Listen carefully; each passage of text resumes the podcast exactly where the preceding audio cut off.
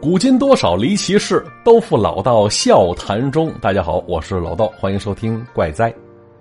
半年前开始张罗，这一个月之前开始准备，涵盖天南海北四方来客，编队海陆空三栖各种食材，配以啤的、白的、色的三种助兴酒水，狂欢七天，终于是曲终人散了。假期结束了，又开始苦逼的上班生活了。这齿颊间的最后一抹翠绿。依稀还是老妈包的三鲜馅饺子独有的回味啊！大家伙各奔前程。你看那翠花拎着行李，又摇身一变变回了薇薇安。哈，工作之余，想必会再次捧起那只他最喜欢的马克杯，抱怨这杯卡布奇诺为什么没沫儿了。再看那上了车的狗蛋儿，也变回了 Steven 了。这外套下边的衬衫依旧笔挺，只不过那淡淡的宝格丽大吉岭茶味道下边，好像夹杂着一股。不太容易被发现的太字的邮箱，哎，还有那大壮，这过年七天假期犹如恢复了出厂设置一般。变回杰森这一刻呢，已经是秋裤不离身了。按他话来讲，就这种安全感，是你赚多少钱都赚不回来的。当然了，类似的还有 Jennifer、Kevin、马丁等等一些人。甭管你在外边多么大牛，任职于某五百强企业或者是某企业的高管，当你回到家的时候。立刻就会在爹妈面前现出原形啊！哎，只可惜七天假期太短了，还没休息够呢，就又得回到每天上班打卡的苦逼生活当中了。但是有没有感觉，就这七天咱们很充实啊？好像到处都有用得着自己的地方啊！比方说去奶奶家修个电脑，去姥姥家安个路由器，帮三叔手机清理一下内存，再帮四婶子开通一下手机支付等等一些事儿。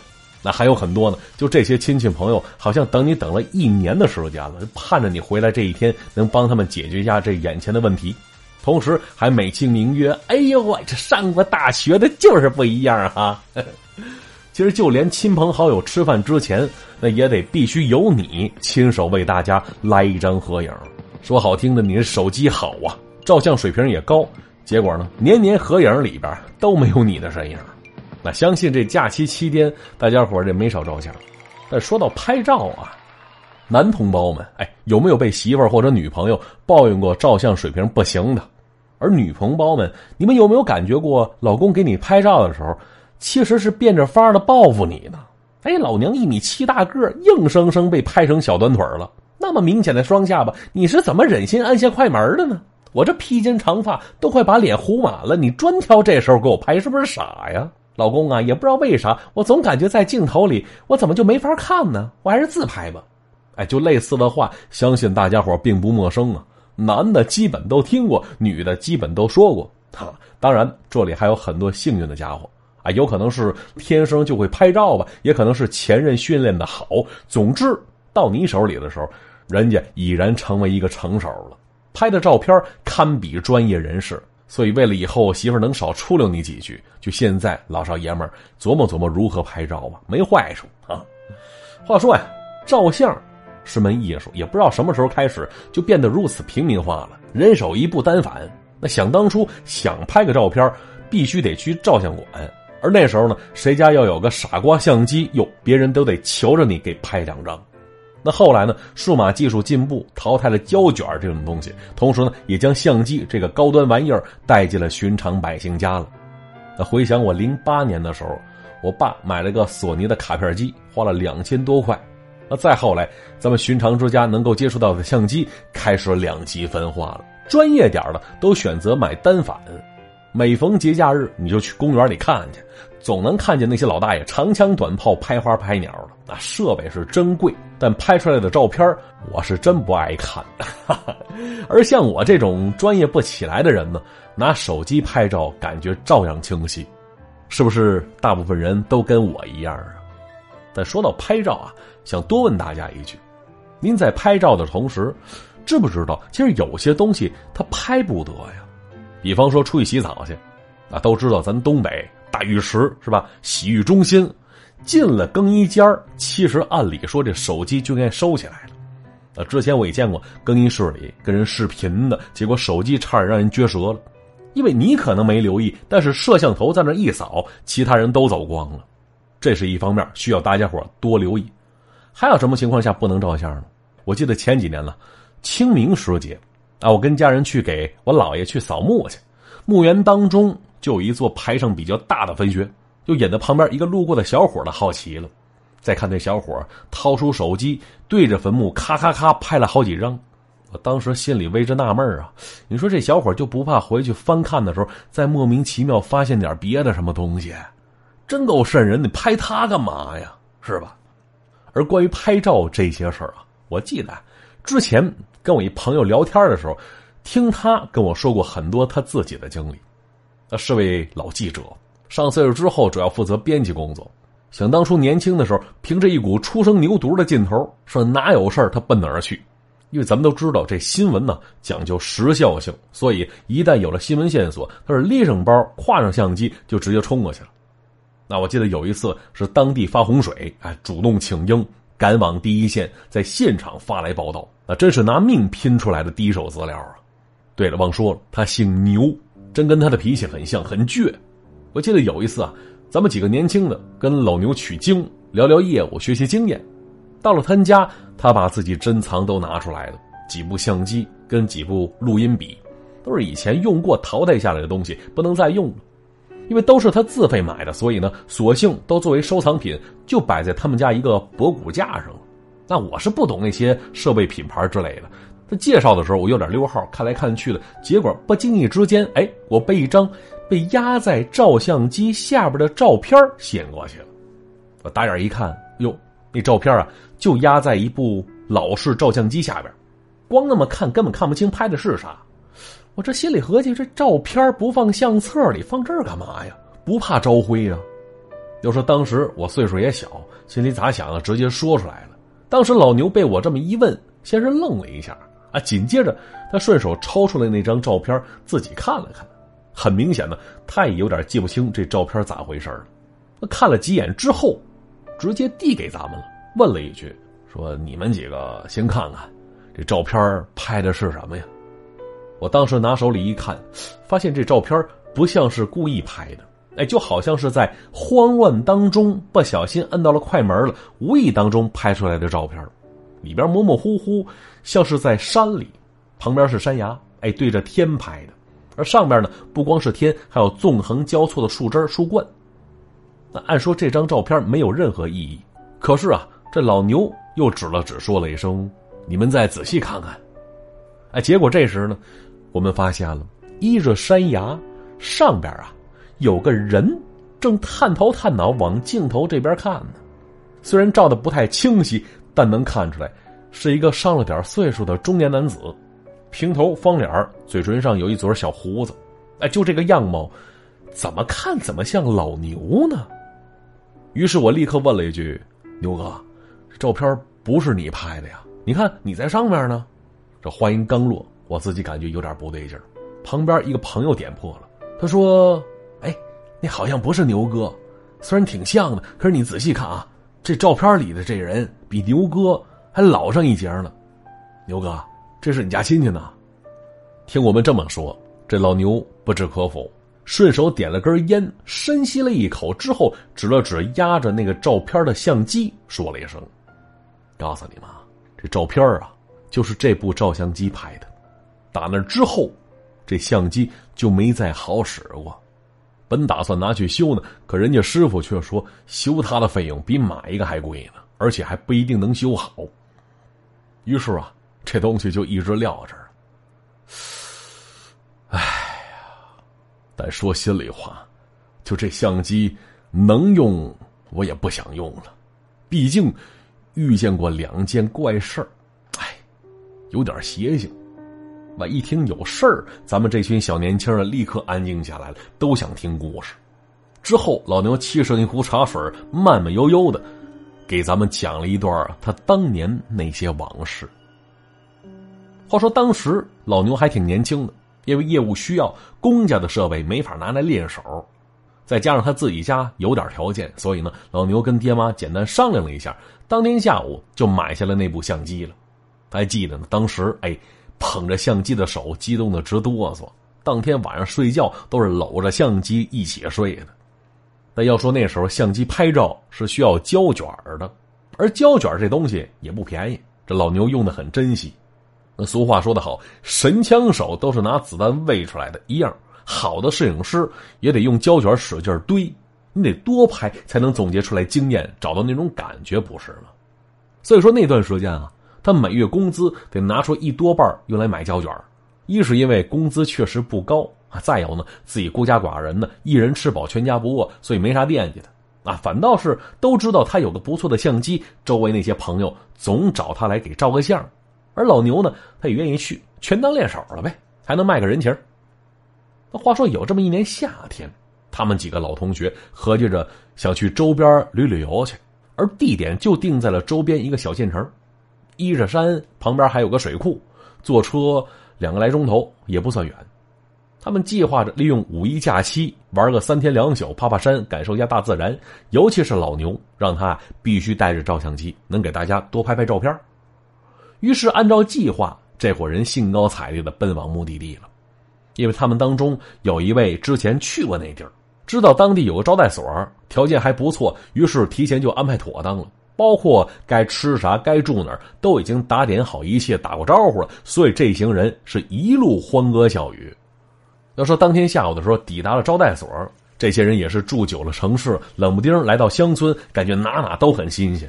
他们张罗着在招待所门前来个合影吧。老牛是当仁不让，举着相机就冲过去了。话说他来之前准备了三卷胶卷，合着一卷能拍出三十五张，总共能拍一百多张照片，在当时也足够了。而他们在车上的时候，为了图新鲜，已经拍了几张了，所以这张合影并不是这卷胶卷的第一张。而照完合影之后，大家伙开始忙活着当天的晚饭，很丰盛啊！他们合起来买了一头羊。求着招待所的熟人，将这个羊肉收拾好了，炒了几盘菜，熬了一锅羊汤，又弄了一盆羊肉腌制好了，现场串肉串烤着吃。就那天晚上，大家伙玩着吃着特别开心。而第二天又是爬山，又是采野菜的，又是到水库里游泳捞鱼，三天两宿，这伙人玩的是不亦乐乎。离开的时候还真是有点依依不舍的，就计划着等十一放假，咱们再来一次。哈，而之后。大家伙回到工作生活的城市，除了回味那乡间的快乐，就剩下等着老牛照的照片能早点洗出来了。可是啊，取照片那一天，冲洗照片的师傅就给老牛去了通电话，让他赶紧去一趟，说有点事需要当面说。咱得说这老牛算是老主顾了，跟照相馆几位师傅都特别熟。到了地方呢，一位老师傅递给他一卷胶卷，说了：“说兄弟。”其他两卷都没事但这卷啊爆了，只洗出来头一张，后边都是白的。这老牛一听，有点纳闷要说他玩相机也算一老手了，不可能出现这种低级错误啊。再说了，这胶卷如果爆了的话，为什么第一张还能洗出来呢？老牛接过其他两卷洗出来的照片，一看，得知爆了的那卷是第一卷，就带合影的那卷。啊，这时他说了一句：“师傅，就洗出来一张，我能看看那张吗？”老师傅点点头说：“当然了，这张就是你的。”说完话，从里屋就把那张照片取出来了，递了过去。而老牛看着照片，却怎么也想不起来自己拍过这张啊。要说这张照片里拍的是位小女孩，看那样子十来岁的年纪，她的身后。就是他们去的那间招待所，上面名字是清晰可见。这老牛看着小女孩，心里合计这是谁呀？而这小女孩，老牛也是从来没见过。要说是以前拍的，不可能啊。首先啊，他清楚的记得，这卷胶卷全新的，是他们坐上车之后才上的卷儿。再说了，到达招待所之前，老牛在车上已经拍了几张了。为什么这张照片会出现在第一张呢？而且除了这张之外，整卷胶卷都爆了，洗不出来，这就更奇怪了。啊，当时啊，这老牛拿着照片找到一起旅游的那些人，挨个问了一个遍，结果谁都不认识这小姑娘。说实话，这时候大家伙心里多多少少有点害怕。结果呢，老牛他那倔脾气劲儿上来了，会上俩朋友就在那个周末。又去了一趟那招待所，一番询问，依然没人清楚这小女孩到底是谁。那其他几个朋友感觉这事儿有点蹊跷，有点邪性，于是都劝他说：“老牛啊，赶紧把那照片烧了吧，留着它不太好。”老牛也听劝，之后这事儿就撂一边，没人再提了。可是啊，事情虽然过去了，但是拍下那张照片的相机依然还在呢。啊，毕竟花了不少钱买的，以后还得继续用。当然了，之后这老牛该怎么用依然怎么用，并没啥事儿发生。那除了总出现一个小毛病，什么呢？就是洗出来的照片时不时会出现一张全黑的或者全白的。全黑的话，那玩过胶卷相机的都知道，那是没经过曝光。老牛也认为是不是自己忘了打开镜头盖了？而全白的那是过度曝光了。他不知道因为啥，或许是因为胶卷出现问题了，也可能是冲洗的问题，不清楚。啊，就因为这种情况也不经常出现，所以老牛也没在意。而再后来，数码相机陆续上市了，就这种不再使用胶卷的相机，立刻吸引了无数摄影爱好者。可初期的产品并不能让他们满意啊？为什么呢？像素太低，拍摄的照片达不到要求。像老牛那样的成手，他们还是喜欢用装胶卷的。而一直痴迷摄影的老牛，也从拍人像转到了拍景物当中。那工作之余，背上相机，带上干粮，或者山林，或者是原野，或者是公园，哪地儿人少景美就往哪儿钻。好说有一次，这老牛依然是拿着那部老相机，又去山里拍照去了。我记得那是七八月份的一个夏天，山里还挺凉快的，带上香肠、面包，再加上一瓶子茶水，他能在山里待上一整天。要说那片山林还没有被开发成旅游景点，所以往上走的路都是附近村民用脚踩出来的啊，并没有步道跟护栏。而老牛呢，就喜欢这种地方，他认为这叫原生态，有一种未被人沾染过的美。呼吸着林间清新的空气，感受着山里丝丝缕缕的清凉，老牛开始寻找一切可以拍摄的目标，沉浸其中是无法自拔呀。结果呢？他在拍一朵蘑菇的时候，无暇顾及脚下，一不小心，哎呦，直接滑倒了，顺着身后的陡坡就滚下去了。这老牛下意识的用右手死死的搂住相机，左手呢是顺势往旁边一伸。万幸啊，陡坡上边有一棵不算太细的树，被他左胳膊一拦，把他挂在树上了。喘匀了气儿，这老牛身体略微调整了一下，再往下一看，哟。不禁吓出一头冷汗。说，如果不是挂在这树上，再往下出溜个一两米，自己可就悬了。因为啊，下边那可是悬崖，摔下去，自己有没有命爬回来，可就难说了。当时老牛看着下边，不禁腿软肝颤，想顺着陡坡爬下去，可周围并没有可攀附的东西。就这样，缓了半天，依然没有想到对策，急得他是大喊救命。可是过了好半天也没有得到任何回应，而就在这时啊，哎，突然之间，从上边甩下了一根登山绳，这老牛心里为之一震，大喊一声：“有人吗？我在这儿呢！”哎，我看着绳子了。说完，他用力扯了扯绳子，很结实，估计啊另一边已经固定好了。于是他立刻在自己腰上缠了一圈，之后使出吃奶的劲儿，拼命爬了上去。本想着爬上去之后就能看见救自己性命那人了。可是老牛喘着粗气，再看看周围，哪有什么人呢？他只看到绳子另一端被死死扣在了一棵树上。老牛当时喊了两声：“有人吗？”哎，刚才谁救的我呀？谢谢了啊！依然没人回答。难道说那人帮完自己之后就走了？他还真是事了拂衣去，深藏功与名啊！这老牛收拾好东西，心里依然后怕，没了拍照的心思，于是赶紧回家了。那事后还跟别人说呢，说自己被一位路过的给救了，人都没露面，估计是一位淡泊名利的世外之人呢。可是等那一天的照片冲洗出来之后，他就再也不敢这么说了。为什么呢？因为啊，那些照片一张张他都有印象，唯独有一张老牛一点印象都没有。像是慌乱当中误按了快门拍下来的似的，没错，就是前面我看到的那张被压在照相机底下的那张照片。而老牛回忆说：“说当时那情况，搁现在有点记不太清楚了。可是当时啊，刚拿到照片的时候，自己却莫名的肯定，啊，这照片肯定不是自己拍的，连误拍的都不是。很明显，照片里那男的，应该就是搭救老牛的人。当初老牛并没发现，可随着时间越来越久，他才发现里边那男的跟自己怎么越来越像呢？一年比一年像。而打那之后，这部相机也就不好使了，拿去修，人家说必须要换零部件，换那零件还挺贵，而且并不一定能够修好，所以后来这相机就一直放在架子上吃灰去了。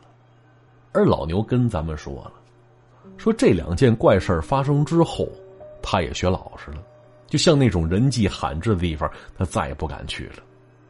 他说呀，有人说，人活得越久。胆子越小，可能真是这么回事吧。以前听老前辈跟我说起那些神神叨叨的经历，从来都是当段子听，听完之后也是嗤之以鼻。可能过后在酒局上还会拿出来再调笑一番。可是渐渐的呢，有些话不敢说了，有些事儿不敢往深了想了。就见到这事儿那事儿的，嘴上也知道要有把门的了。啊，我也不知道这是好事坏事可能啊，只代表自己岁数大了吧。哎，这就是老牛跟他那部相机的故事。那谁也弄不清楚到底是怎么回事可这事情就这么发生了。那如果各位有类似解释不了的经历的话，也可以分享给我。那老道私人微信记住了，主播老道四个字的全拼再加上五二零。好，我在微信上等各位。那接下来看看往期留言板，首先要恭喜归尘夺得上期节目的王者沙发，恭喜恭喜！再来看浩洋，他说了，说前一百留言，继拉我媳妇入坑之后，在车上天天听老道，现在把我刚会说话的两岁儿子也带上道了，哈！一上车就说听老道，哎呀，哎，这孩子这个阶段那可是记忆力最牛的时候啊！那我还记得我一朋友跟我说过，他儿子也是这么大的时候，有一天。我那朋友就听到他儿子自己在那一边玩着玩具，一边絮絮叨叨在说着啥，他感觉很好奇呀，凑过去一听，哟，他儿子竟然在那背广告呢，每天动画片前后的广告给你背的是特别溜，像什么不是我不小心，天桥医院，爸爸妈妈我来了，哎，乱七八糟的。所以呢，与其让孩子背广告，还不如让他背点唐诗宋词呢，是不是？啊，玉米女神说了，说我也想变成男人。哎，之前网上我看到有人问了，说如果女的变成男的会发生什么事儿呢？哎，顽皮又欢实的小象，大家有没有看过？没错，有个姑娘就说了，说就这么甩，我能甩上一天。如果反过来呢，男的变成女的的话，一朋友说了，说想怀一个孕感受一下。哎，我不禁为她担心呢。那假如她怀孕马上临盆的时候，突然变回来了，可咋整呢？好看时间呢，今天节目就到此结束了。各位别忘了点赞、留言、转发、评论，咱们下期再见，拜拜。